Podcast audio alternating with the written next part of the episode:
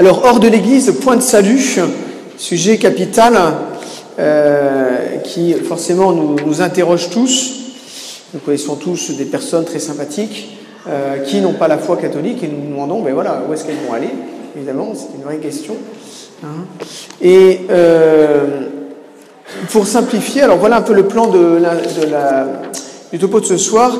Nous verrons un petit peu quels sont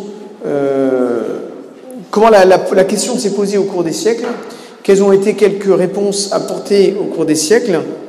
Puis, euh, dans une première, ça ce sera l'introduction, dans une première partie, je vous donnerai l'essentiel euh, de la solution hein, euh, à cette problématique. Dans une deuxième partie, nous étudierons le magistère, hein, donc l'enseignement des papes hein, et des conciles.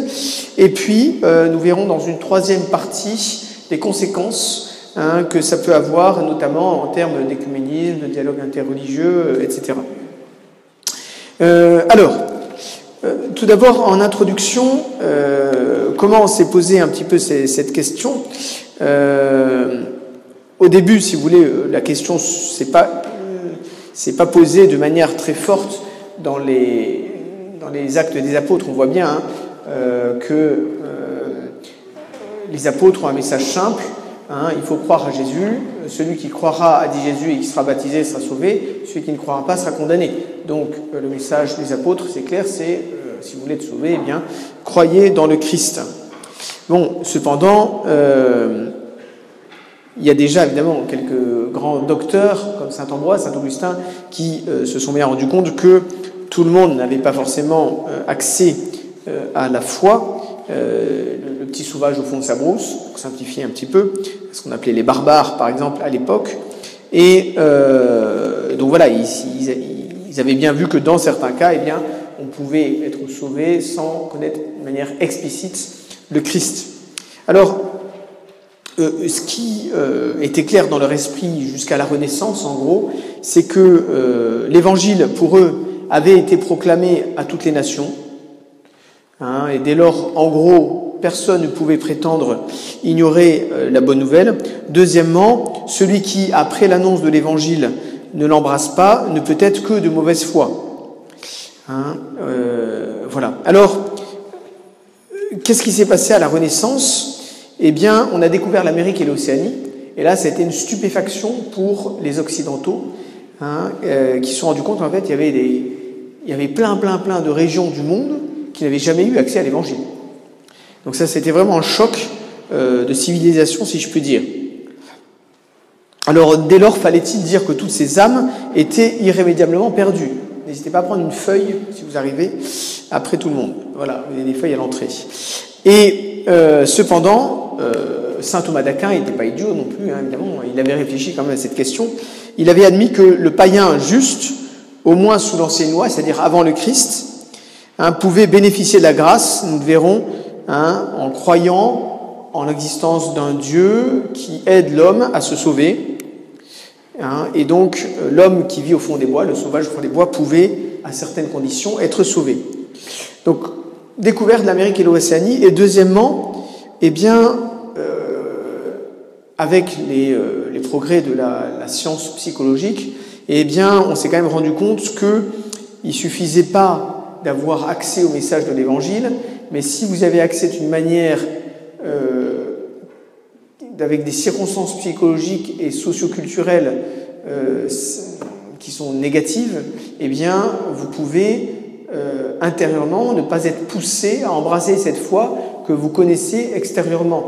Hein, imaginez, euh, pour donner un exemple très simple aujourd'hui, imaginez un, petit enfant français qui naît dans une famille d'anticléricaux notoires qui est euh, bercé à BFM TV euh, depuis sa plus tendre enfance.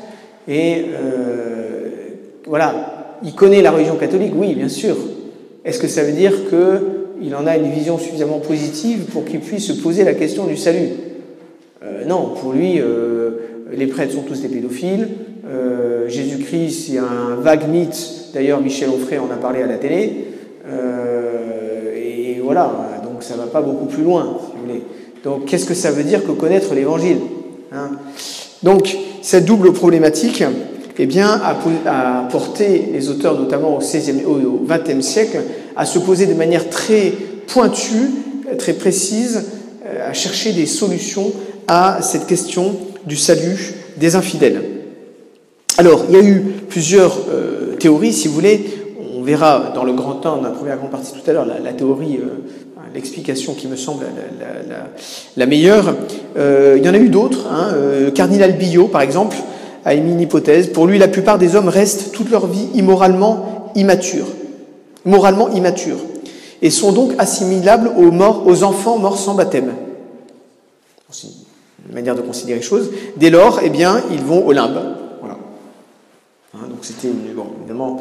Euh, alors, une autre, euh, euh, théorie, ça a été celle de Karl Rahner, théologien assez connu du XXe siècle, qui une grosse, grosse influence. Ratzinger a été en partie euh, influencé par Rahner, pour vous donner un exemple. Hein.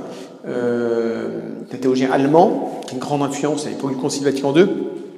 Alors lui, il a toute une, théorie sur ce qu'il appelle les chrétiens anonymes. je ne vais pas m'étendre, mais si vous voulez, un peu dans sa théorie,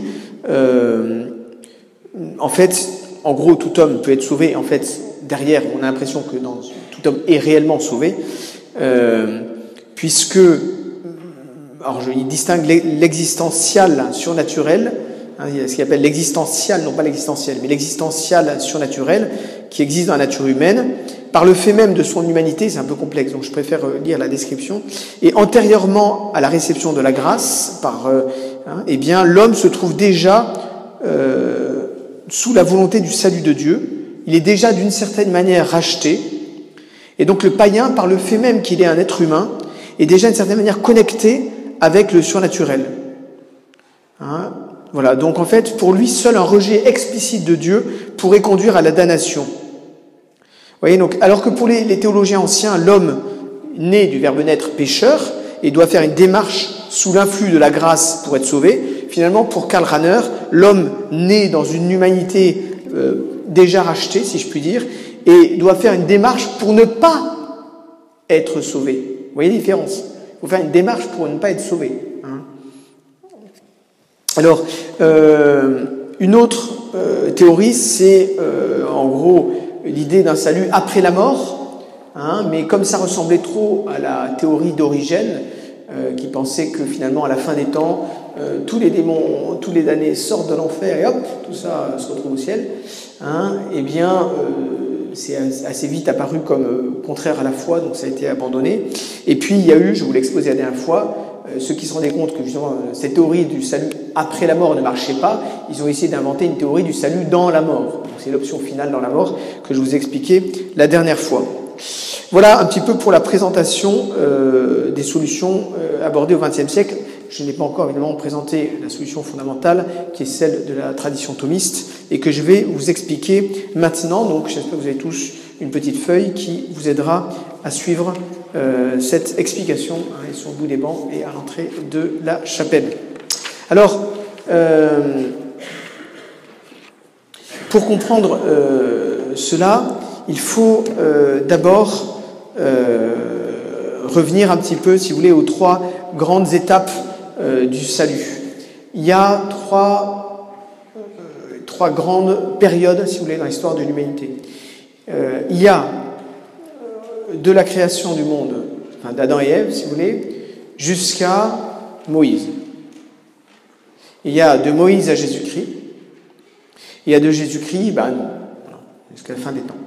Ce sont les trois grandes époques du salut. Donc, la question du salut, à partir du Christ, elle est d'une certaine manière plus simple. Hein, euh, la question du salut avant le Christ, elle est de prime abord un peu plus compliquée. Hein, alors, parce qu'il y avait les juifs, mais il y a des gens qui n'étaient pas juifs, qui ne connaissaient pas la notion de Messie. Donc, comment peuvent-ils être sauvés? Et puis, le peuple juif n'a pas existé tout le temps.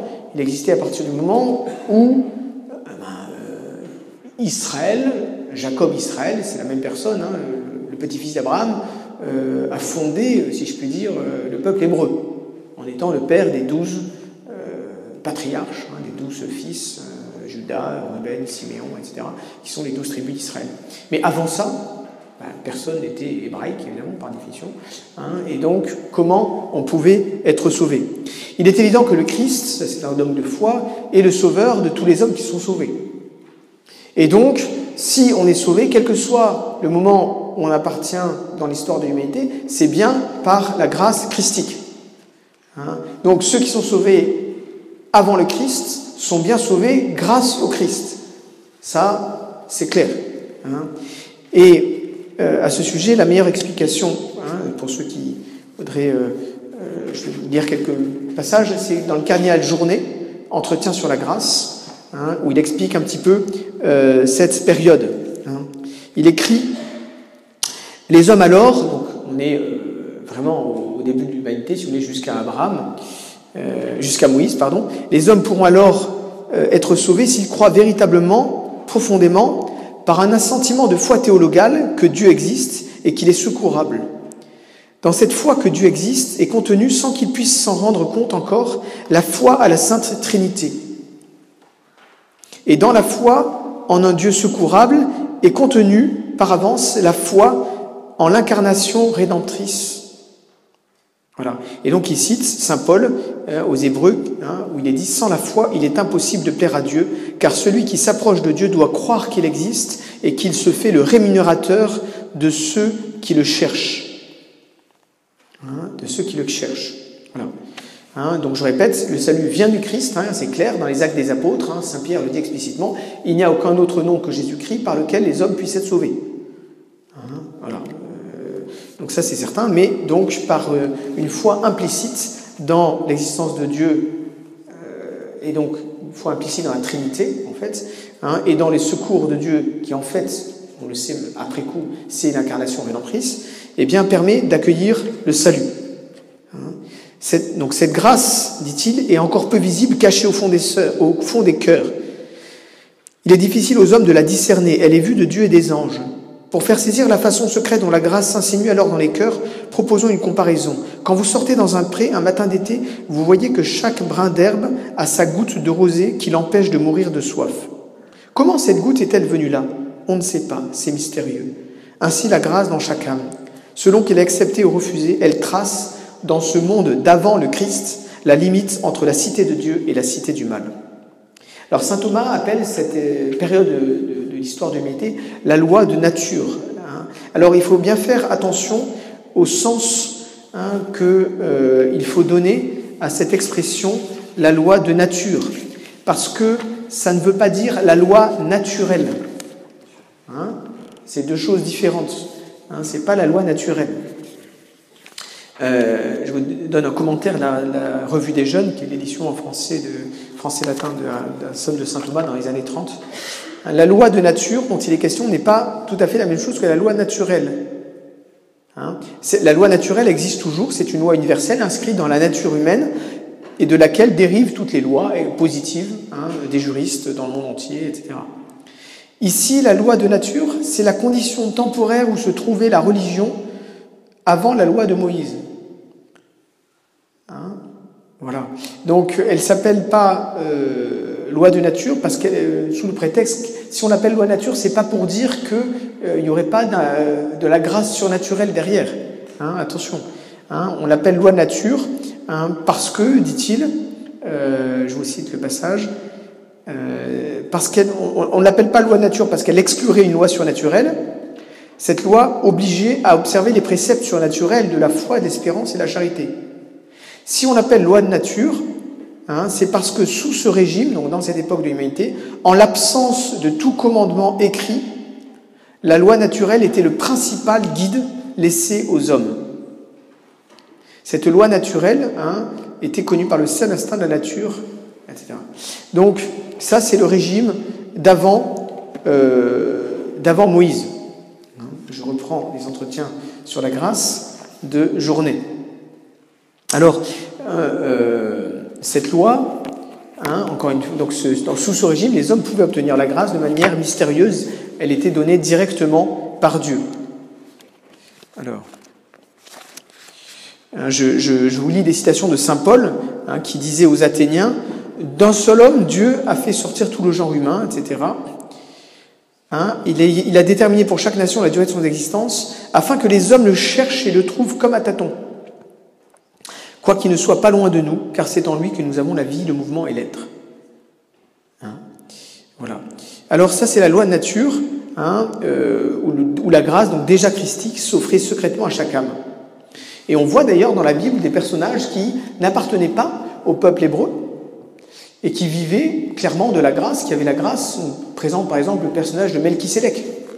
Melchisédek, il n'appartient pas au peuple, au peuple, hébreu. Et il est supérieur à Moïse, Abraham, pardon, puisque Abraham lui donne la dîme. Un autre personnage biblique, c'est Job. Job nous est présenté comme un saint. Or, Job, dans la Bible, c'est très clair, il n'appartient pas au peuple juif. Voyez? La reine de Saba, non plus. Hein?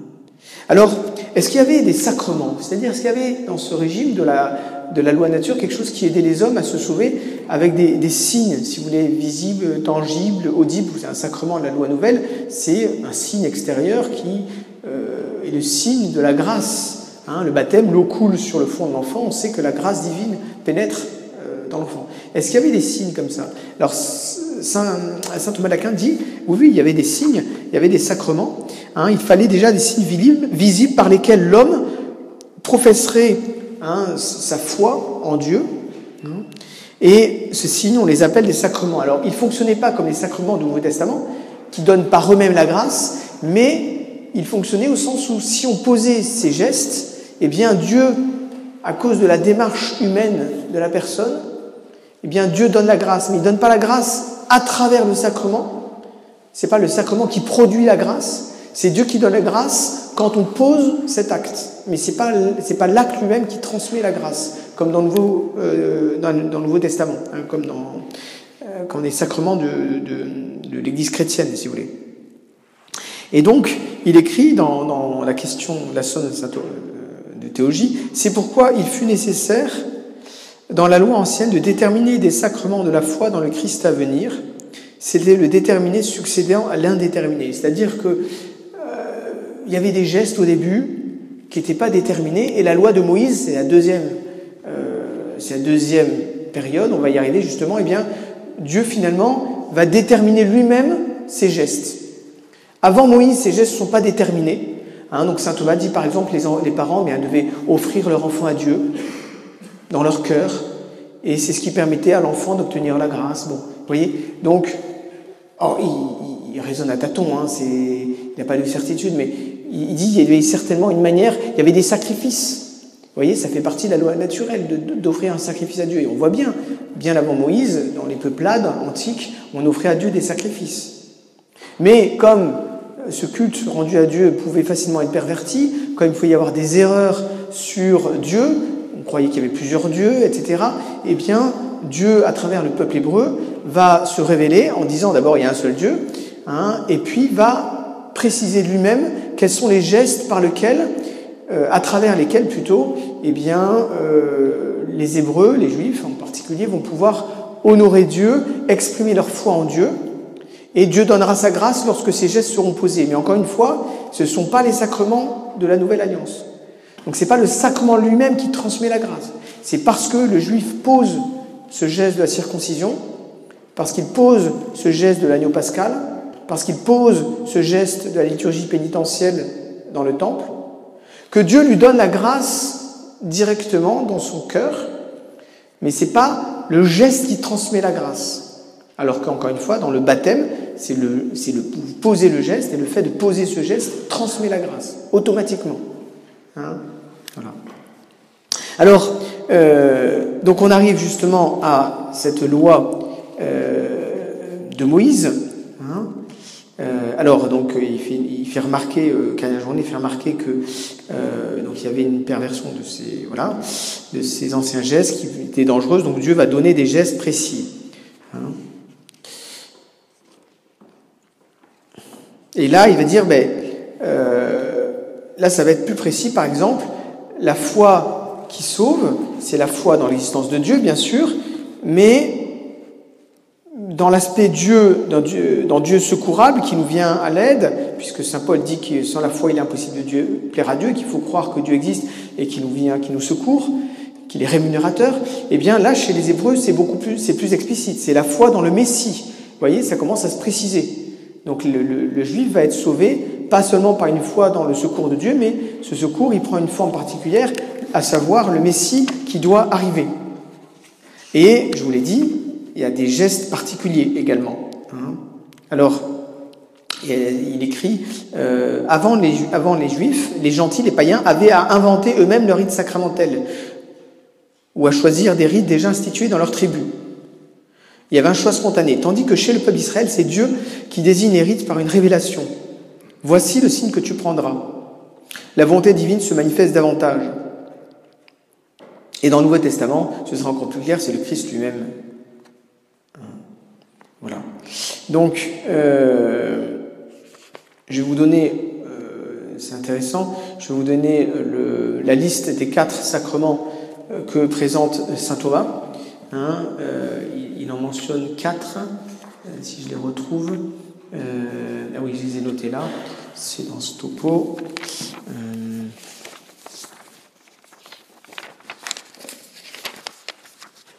La circoncision, remède contre le péché originel et figure de notre baptême. L'agneau pascal, culte oblatif, figure de notre Eucharistie. Les purifications au temple, présage du sacrement de la pénitence. Et enfin la consécration des prêtres chez les Juifs, euh, qui préfigure le sacrement de l'ordre dans euh, le Nouveau Testament.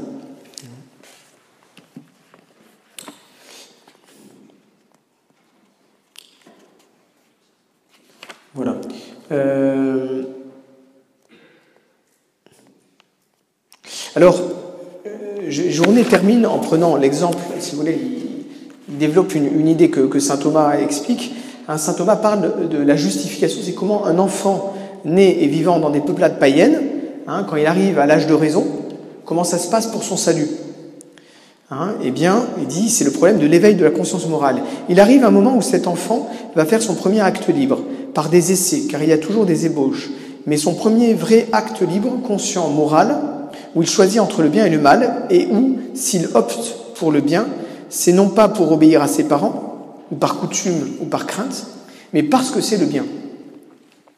L'enfant doit choisir alors, dit saint Thomas, le bien, la grandeur, il appelle ça le bien honnête, la grandeur.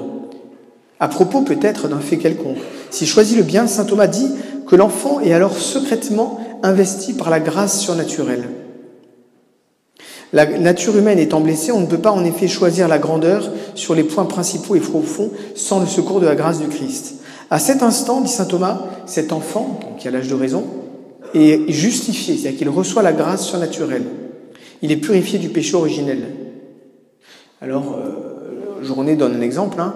Euh, imaginons un garçon offensé par un autre, il voit cet autre tout à coup aux prises avec une bête méchante. Au lieu de penser tant pis pour lui, il se dit non, je viens à son secours. Cet enfant choisit la grandeur. En réalité, son élan vient du sein de la Trinité et le porte vers le sein de la Trinité qu'il ne connaît pas pourtant. Son cœur a décidé avant même que le travail de son intelligence ait pu s'achever. À la différence de l'enfant chrétien, qui connaît les enseignements de la révélation, cet enfant devra redécouvrir peu à peu la vérité. Je pense à un enfant né dans la forêt avant même le temps du Christ. Hein, c'est ce qu'on appelle, pour simplifier un petit peu, le baptême de désir. Il est justifié du péché originel. En disant oui à la grandeur simplement humaine, qui est la seule qu'il perçoive, il a dit oui à, un plus grand plus grand qu'il ne croit. Il a dit oui à sa fin dernière surnaturelle et aux profondeurs du mystère de Dieu. Voilà, c'est un bon, euh, je pense, une bonne euh, manière d'exprimer cette question hein, euh, du salut hein, de l'enfant sauvage au fond de sa brousse qui ne connaît pas hein, le Christ. Alors, à partir, donc sous la loi mosaïque pour les Hébreux, il y a ces, sacrements de la loi mosaïque, mais pour ceux qui ne sont pas hébreux, ben, ils sont toujours dans le même système qu'avant Moïse, évidemment. Et c'est pareil pour le Christ. Une fois que le Christ apparaît, ben, ceux qui ne connaissent toujours pas le Christ, ils sont dans la même situation que ceux qui ne connaissaient pas la vraie religion avant le Christ, à savoir le peuple juif, et donc ils sont sauvés de la même manière après Jésus-Christ qu'avant Jésus-Christ. Ils ne connaissent pas le Christ. Alors, de quelle manière justement eh bien, vont-ils être sauvés? Je vous l'ai déjà un petit peu décrit à travers cette explication hein, euh, de saint Thomas d'Aquin sur euh, l'enfant. Pour cela, je vous invite à prendre la feuille que je vous ai distribuée.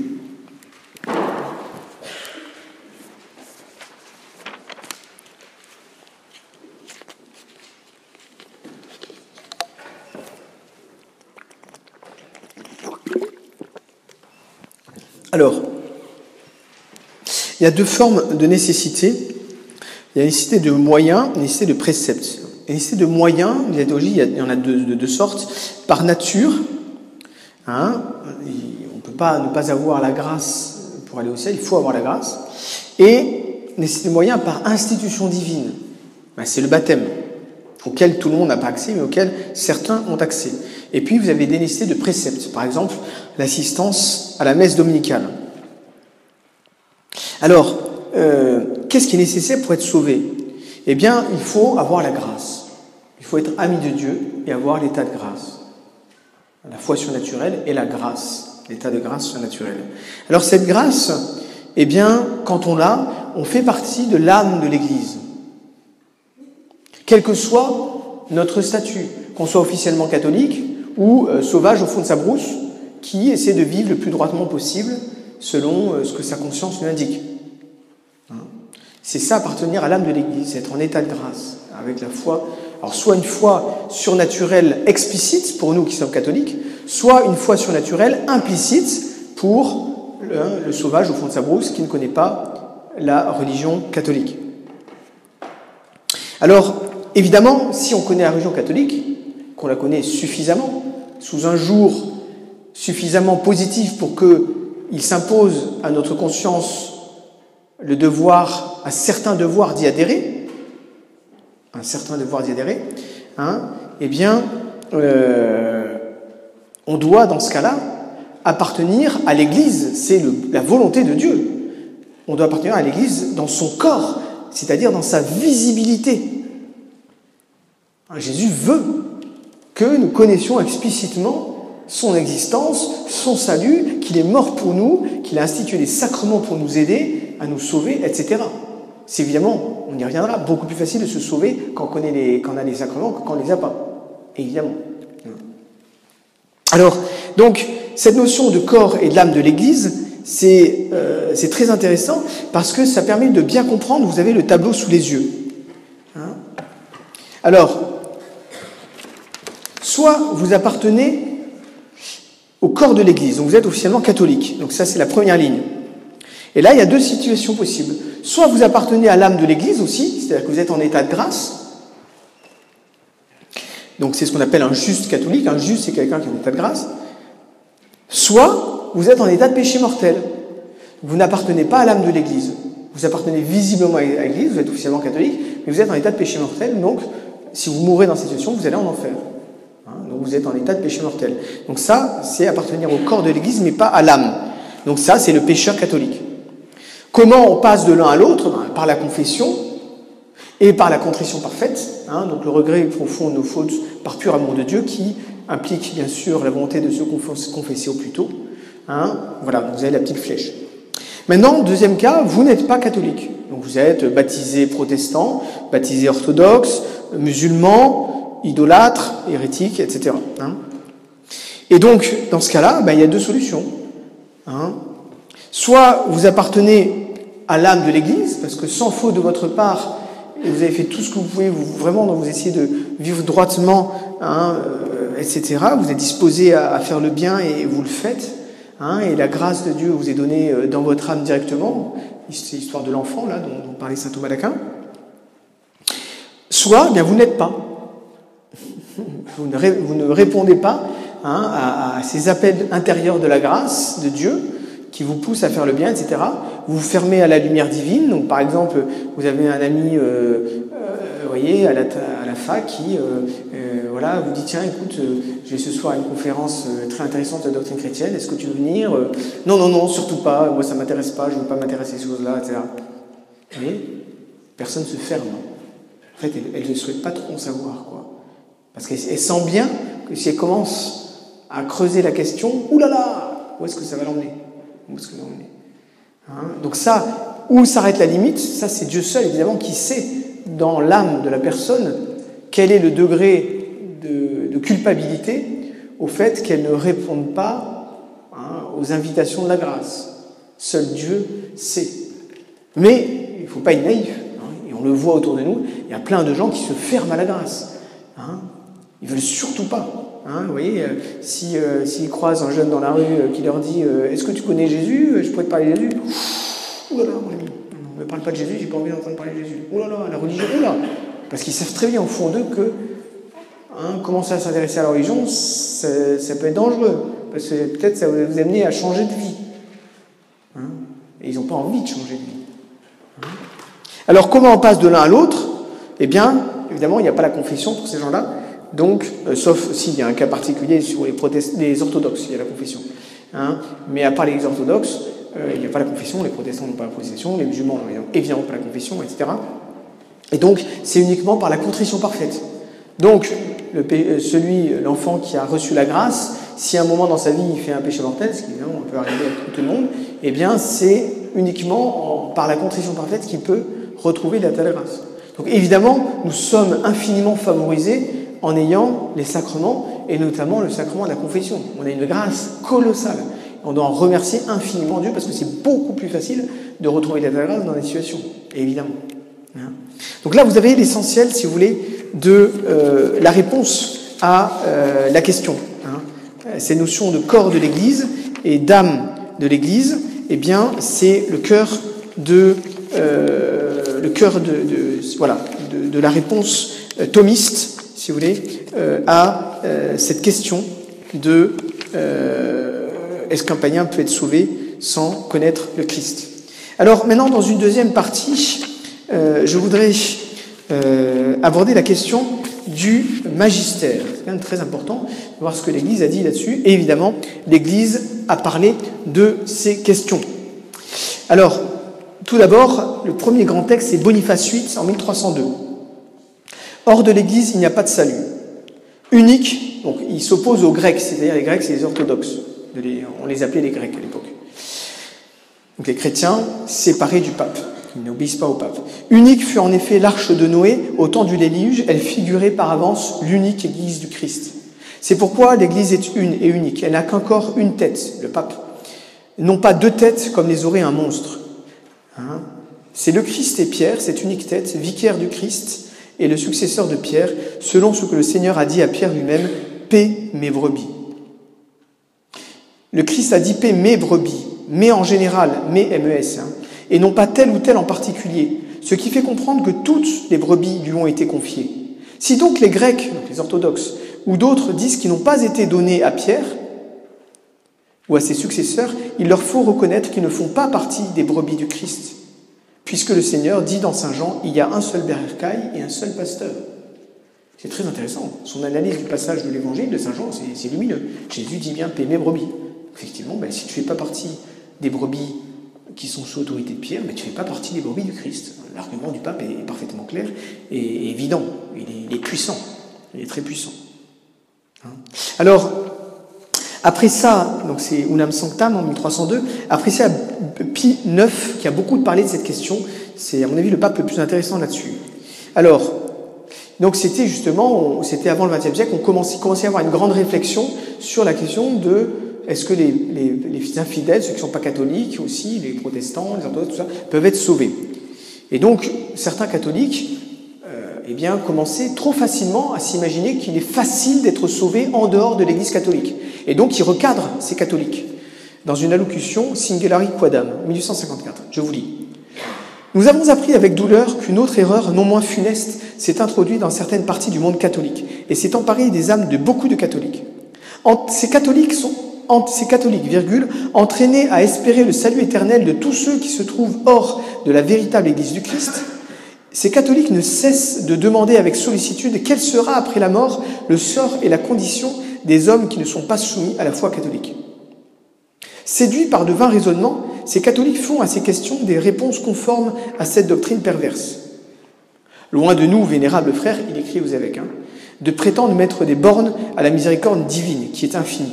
Loin de nous de vouloir scruter les conseils et les jugements mystérieux de Dieu, abîme où la pensée humaine ne peut pénétrer. Mais il est de notre devoir d'exciter votre sollicitude et votre vigilance épiscopale à faire tous les efforts possibles pour écarter de l'esprit des hommes l'opinion aussi impie que funeste d'après laquelle on peut trouver dans toute religion la voie du salut éternel. La foi nous ordonne de tenir que hors de l'Église catholique romaine, personne ne peut être sauvé.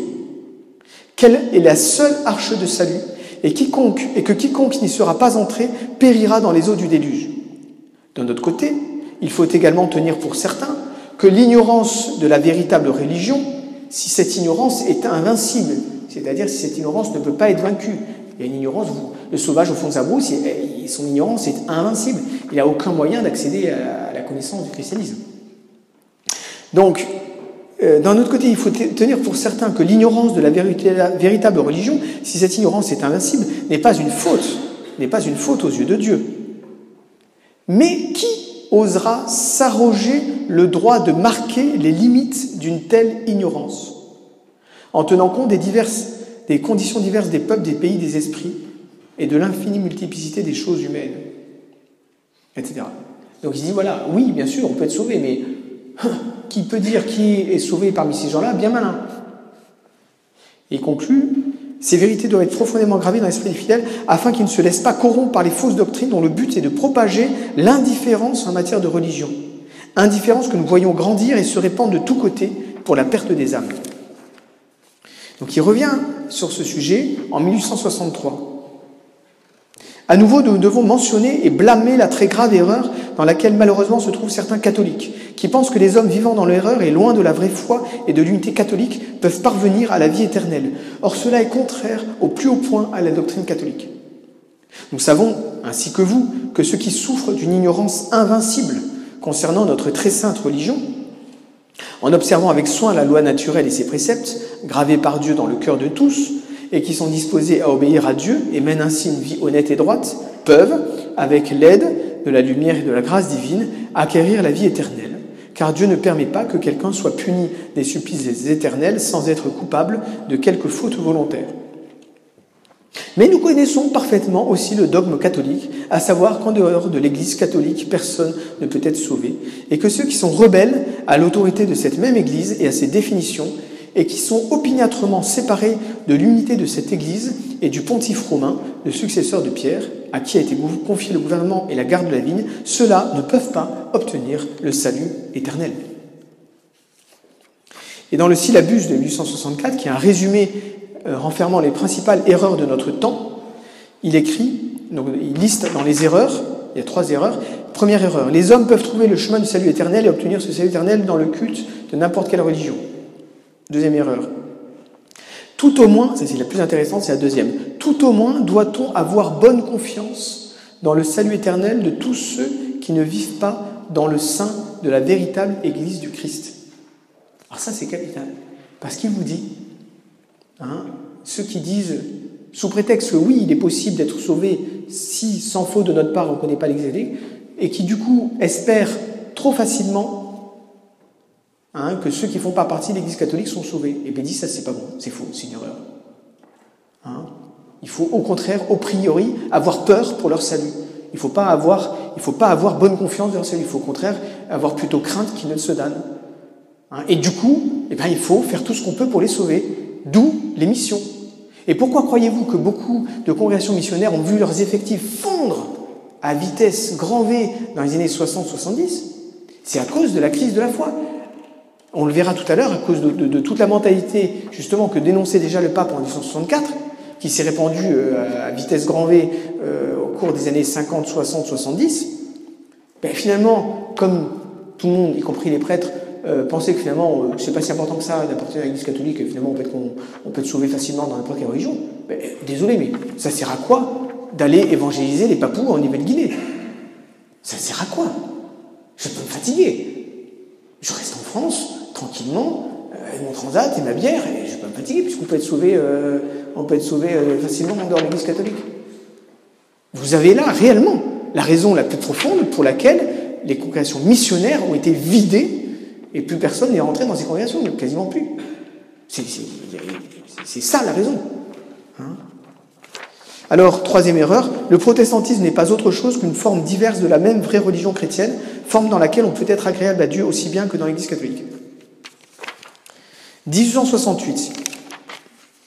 Que tous ceux donc qui ne possèdent pas dans l'unité et la vérité l'Église catholique, qui ne se pas dans, qui ne possèdent pas cette unité et la vérité catholique, saisissent l'occasion de ce concile, c'est Vatican I, où l'Église catholique à laquelle appartenait leur père, donc là il parle des orthodoxes et des protestants, montre une nouvelle preuve de sa profonde unité et de son invincible vitalité, et que, donc c'est séparé là, que euh, satisfaisant les besoins de leur cœur, ils s'efforcent de sortir de cet état où ils sont, dans lequel ils ne peuvent pas être sûrs de leur propre salut. Donc le pape nous dit attention, en étant protestant, vous n'êtes vous pas sûr de votre salut. Il n'y a qu'en devenant catholique que vous pouvez être sûr de votre salut. Donc, ben, rentrez vite dans l'Église catholique. C'est le sens de ce passage. Et Pie XII reprend cette doctrine-là en 1943 dans son encyclique Mystici Christi Corporis. Pour ceux-là même qui n'appartiennent pas à l'organisme visible de l'Église, vous savez bien, vénérables frères, que dès le début de notre pontificat, nous les avons confiés à la protection et la conduite du Seigneur. Affirmant solennellement qu'à l'exemple du bon pasteur, nous n'avions qu'un seul désir, qu'ils aient la vie et qu'il est en abondance. Cette assurance solennelle, nous irons la renouveler, etc. Les invitant tous et chacun, donc les chrétiens non catholiques, tous et chacun, de toute notre affection, à céder librement, céder, C, E, accent aigu, D, E, R, hein, à céder librement et de bon cœur aux impulsions intimes de la grâce divine et à s'efforcer de sortir d'un état où nul ne peut être sûr de son salut éternel. Donc il reprend, il reprend le texte de Pie IX. Car même si par un certain désir et souhait inconscient, il se trouve ordonné au corps mystique du Rédempteur, ils sont privés de temps et de si grands secours et faveurs célestes dont on ne peut jouir que dans l'Église catholique. Bah, notamment euh, les sept sacrements. Avec euh, un cas euh, particulier, évidemment, pour les orthodoxes qui, eux, ont les sept sacrements. Donc, vous voyez, cette question-là, elle est quand même hyper importante. Vous voyez bien dans quel état d'esprit l'Église eh souhaite que ses enfants euh, soient et considèrent cette question du salut des infidèles. Alors voyons voir euh, maintenant en grand 3 les conséquences sur l'écuménisme et le dialogue interreligieux. Alors on va lire une encyclique de Pion, enfin pas une encyclique, mais quelques passages d'encyclique de Pion en 1928. Vous trouvez sur Internet facilement Mortalium Animos, sur les fausses conceptions de l'écuménisme. Accrochez-vous parce que quand vous lisez ça, euh, et que vous voyez ce qu'on fait dans l'Église, en fait, on fait dans l'Église tout ce que Pie IX, Pie XI a condamné euh, en 1928. Quoi. On les voit, donc ils critiquent donc, ces catholiques qui ont des fausses conceptions de l'écuménisme. On les voit, donc l'écuménisme, le vrai écuménisme, le vrai écuménisme catholique, c'est d'œuvrer, avec des discussions, pourquoi pas, bien sûr, pour que les catholiques, pour que les, les, les protestants et les orthodoxes reviennent dans l'unique et vraie Église de Jésus-Christ qui est l'Église catholique. Ça, c'est le vrai écuménisme. C'est la bonne conception de l'écuménisme. Donc les fausses conceptions qu'il dénonce, il, il, explicite. On les voit, ces catholiques, nourrir l'espoir qu'il serait possible d'amener sans difficulté les peuples, malgré leurs divergences religieuses. Alors, il ne parle pas que de la question de l'écuménisme, mais aussi du dialogue interreligieux. Hein. Le dialogue interreligieux, c'est catholiques et ceux qui ne sont pas chrétiens, donc les musulmans, les athées, les hindous, les juifs, etc. On les voit nourrir l'espoir qu'il serait possible d'amener sans difficulté les peuples, malgré leurs divergences religieuses, à une entente fraternelle sur la profession commune, c'est-à-dire en, ayant en commun certaines doctrines considérées comme le fondement commun de la vie spirituelle. Vous voyez, donc voilà. par exemple, pour les chrétiens, on croit tous au Christ, c'est déjà pas mal. Hein donc, grâce à ça, on va amener déjà tous les chrétiens à une certaine bonne entente fraternelle. Il est vrai, quand il s'agit de favoriser l'unité entre tous les chrétiens, certains esprits sont trop facilement séduits par une apparence de bien. N'est-il pas juste, répète-t-il, n'est-ce pas même un devoir pour tous ceux qui invoquent le nom de Christ de s'abstenir d'accusations réciproques? Donc le pape fustige les catholiques qui, sous prétexte de chercher l'unité, disent aux catholiques qui euh, mettent en garde contre les erreurs euh, des autres, protestants, des orthodoxes, des non-chrétiens, et donc, donc ces catholiques qui critiquent les catholiques qui défendent la vérité catholique, hein, donc il les fustige. En fait, sous les séductions et le charme de ces discours se cache une erreur assurément fort grave. Il faut donc, disent-ils, négliger, on est en plein dedans, négliger et écarter les controverses, même les plus anciennes, et les divergences de doctrine qui déchirent encore aujourd'hui le, le non chrétien. Donc, le pape fustige ces catholiques qui disent non, non, il ne faut plus parler, de, ce qui nous sépare. entre catholiques et orthodoxes, entre catholiques et protestants. Il ne faut pas parler de ce qui nous sépare. Hein? Et au moyen des autres vérités doctrinales, celles que tout le monde a en commun, constituer, proposer une certaine règle de foi commune. Dans la profession de cette même foi, donc en étant tous d'accord sur ce fondement commun, tous, donc tous, c'est-à-dire catholiques, protestants, orthodoxes, tous sentiront qu'ils sont frères, plus qu'ils ne le sauront. Seulement alors, une fois réunis dans une fédération universelle, les multiples églises ou communautés chrétiennes pourront s'opposer avec force et succès au progrès de l'impiété. Et le pape poursuit, non, il n'est pas permis de procurer la réunion des chrétiens, de chercher à réunir les chrétiens, autrement qu'en poussant au retour des dissidents à la seule véritable Église du Christ, puisqu'ils ont eu jadis le malheur de s'en séparer. Donc vous voyez, en fait, quand on décrit, quand on lit ce qu'il dit, c'est tout ce qu'on fait aujourd'hui à l'Église catholique. C'est juste, hallucinant. Je vous lis, euh, je vous lis une déclaration du pape François, donc euh, donc c'est dans un, de ses discours là. Beaucoup de controverses entre chrétiens, controverses héritées du passé, peuvent se dépasser en mettant de côté toute attitude polémique ou apologétique et en cherchant ensemble à accueillir en profondeur ce qui nous unit, c'est-à-dire l'appel à participer au mystère d'amour du Père révélé à nous par le Fils dans l'Esprit Saint. L'unité des chrétiens ne sera pas le fruit des discussions théoriques raffinées dans lesquelles chacun tentera de convaincre l'autre du bien fondé de ses propres opinions etc. Un peu plus loin, pour pouvoir remplir efficacement une telle tâche, il faut éviter de se renfermer dans ses propres particularismes et exclusivismes, comme aussi d'imposer une uniformité selon des plans purement humains. L'engagement commun à annoncer l'Évangile permet de dépasser toute forme de prosélytisme et la tentation de compétition. Nous sommes tous au service de l'unique et même Évangile. Vous voyez ces confusions On est en plein dedans.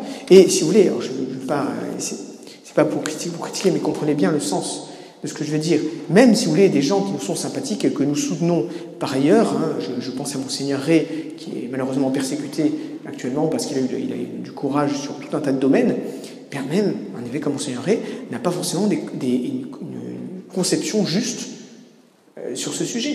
Je me souviens quand j'étais à Toulon en 2004, 2005, je ne sais plus, j'avais assisté, j'étais visiter euh, le Seigneur de Castille, Monseigneur était là, et il fait venir des, euh, il fait venir des, protestants qui donc rentrent dans le réfectoire du séminaire de Castille, et il explique aux séminaristes que, eh bien, il les a invités, voilà, pour voilà, participer ensemble à un colloque sur la mission. Et je pense que je suis le seul de toute la salle du réfectoire avoir intérieurement à m'être dit, il y a un problème. Non, on ne peut pas parler de la mission. Ça n'est pas vrai. On ne participe pas à la même mission. Que disait François de Sales, qui a converti 30 000 ou 70 000, je ne sais plus, hérétiques protestants dans le Chablais Qu'est-ce qu'il disait aux protestants? Il leur disait, vous n'êtes pas envoyés, vous n'êtes pas en mission. Moi, je suis envoyé, moi, je suis en mission parce que je suis évêque catholique. Donc, j'ai la communion la, succession apostolique, donc ma mission est légitime. Vous, vous n'êtes pas en mission légitimement. Voilà la parole catholique. Donc c'est voilà, il faut être conscient, il ne faut pas être... Euh, oui, c'est pas parce qu'on soutient pour des raisons sérieuses des, des, personnes qui se battent dans plein de domaines, et c'est tant mieux, hein, il est très courageux dans plein de domaines, mais il faut toujours garder un esprit critique.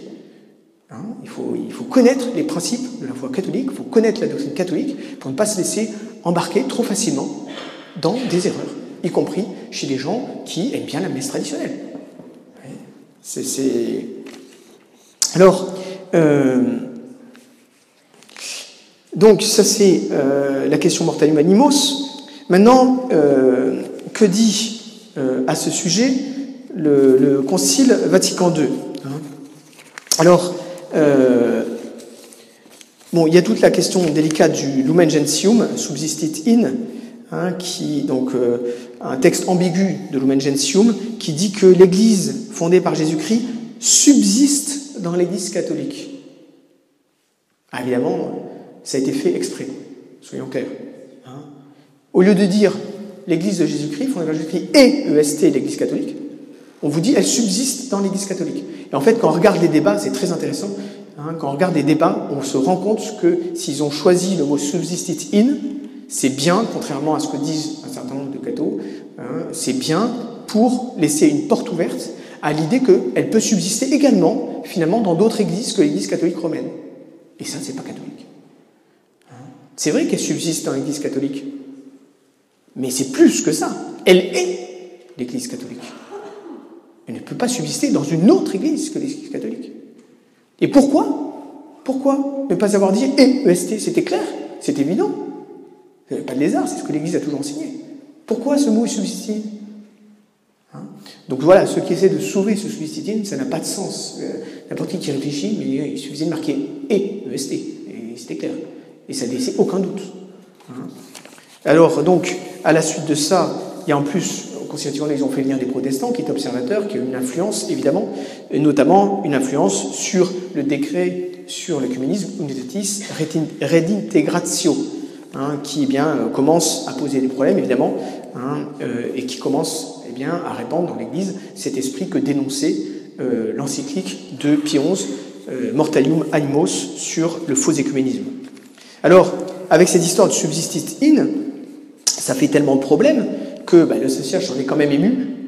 Et Dieu merci, sous Jean-Paul II, il y a la fameuse déclaration Dominus Jesus, hein, signée par un certain Karnier Ratzinger, préfet de la Congrégation pour la première fois, avec l'aval du pape Jean-Paul II, donc dans la forme, qui dit bien contre ceux qui interprètent le suicide de manière. Euh, il faut rappeler que euh, il faut comprendre le suicide comme et, EST, quoi. Mais c'est quand même fou il a fallu 50 euh, ans de discussion, de débat. Hein et c'est là qu'on voit pourquoi avoir mis substituting. Il aurait suffi de mettre EST, et puis il n'y aurait jamais eu de débat, et on n'aurait pas, pas laissé la porte ouverte à tout un tas de théologiens qui se sont engouffrés là-dedans pour dire regardez, le Concile laisse la possibilité que l'Église du Christ puisse subsister dans d'autres églises que l'Église catholique romaine. Vous voyez? L'ambiguïté voulue volontairement, on la paye très cher. On a une rectification 50 ans plus tard, et pendant, mais pendant 50 ans, les erreurs se sont répandues dans l'Église, à la faveur de ce texte du Concile Vatican II. Alors, euh, évidemment, euh, on est très loin de ce que disait François de Sales. Hein, euh, je ne sais pas si vous retrouvez le, texte de François de Sales, mais c'est d'une force incroyable. Il faut, lire. Moi-même, j'en ai été surpris on présente Saint François de Sales, et euh, à raison, comme euh, l'homme le plus doux que la terre ait porté, mais quand il s'agissait de défendre l'honneur du Christ et la vérité de l'Église catholique, François de Sales, il était très très clair. Ah ça y est, voilà, c'est là. Je vous cite quelques passages. La fausseté, hein, Je sais bien que parmi vous, etc., même dans le ton, la manière, si vous voulez, avec laquelle il, leur parle.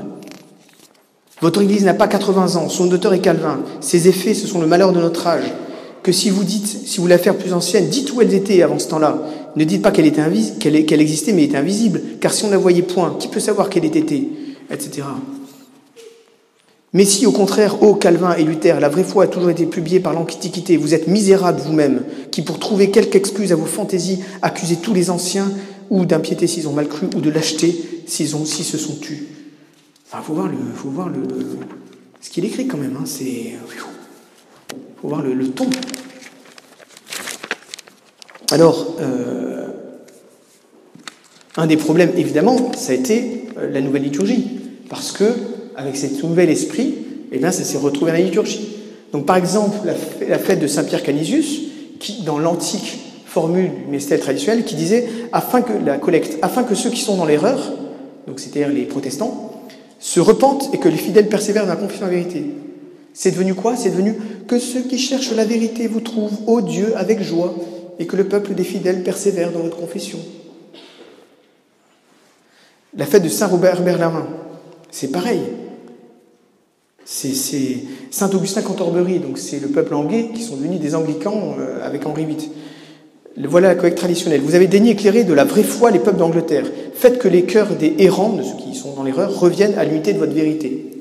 C'est devenu euh, que les peuples d'Angleterre persistent dans votre Église, dans une fécondité permanente. Et alors le, le mieux, c'est les oraisons du vendredi saint, les grandes oraisons du vendredi saint. Voilà les oraisons du missel traditionnel. Prions aussi pour les hérétiques et les schismatiques. Est-ce que vous avez déjà entendu, vous, à Nouvelle Messe, une fois l'expression hérétique schismatique Moi, jamais. J'ai grandi là-dedans jusqu'à un certain âge, et j'ai jamais entendu. Hein Afin que Dieu, notre Seigneur, les arrache à toutes leurs erreurs et daigne ramener à notre Sainte Mère l'Église catholique et apostolique. Ah, c'est devenu, prions aussi pour tous les frères qui croient dans le Christ, afin que, faisant la vérité, ils soient rassemblés et gardés par la miséricorde de Dieu notre Seigneur dans son Église une. Il n'y a rien de faux. Mais vous comprenez bien, il n'y a rien de faux là-dedans. On va être clair. Mais on n'est pas clair, quoi.